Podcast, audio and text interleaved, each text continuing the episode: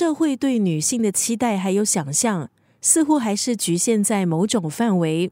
在二零二二年，我们是否还要继续的局限女性，还是接受女性的无限可能呢？今天在九六三作家语录要分享的文字，出自林依晨的新书《做自己为什么还要说抱歉》。在很多人的眼中，她是零富平女神。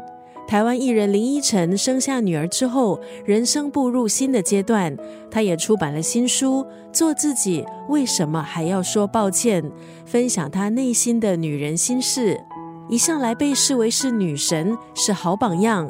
林依晨在生命的这个阶段，不禁开始思考：究竟好女人的定义是什么？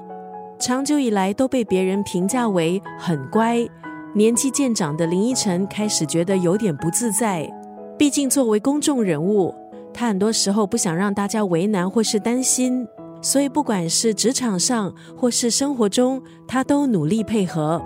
在这本林依晨的新书里，他通过和学者武宣红的深度对谈，讲述戏剧、生活、情感还有人生命题，尝试利用文字来诠释他的心情还有想法。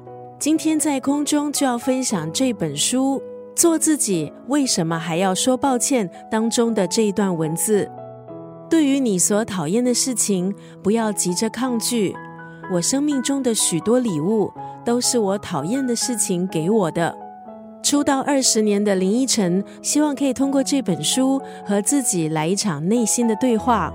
今天在九六三作家语录分享这本书《做自己，为什么还要说抱歉》当中的这段文字。对于你所讨厌的事情，不要急着抗拒。我生命中的许多礼物，都是我讨厌的事给我的。我们要谢谢那些讨厌的事，更要谢谢坚持不放弃的自己。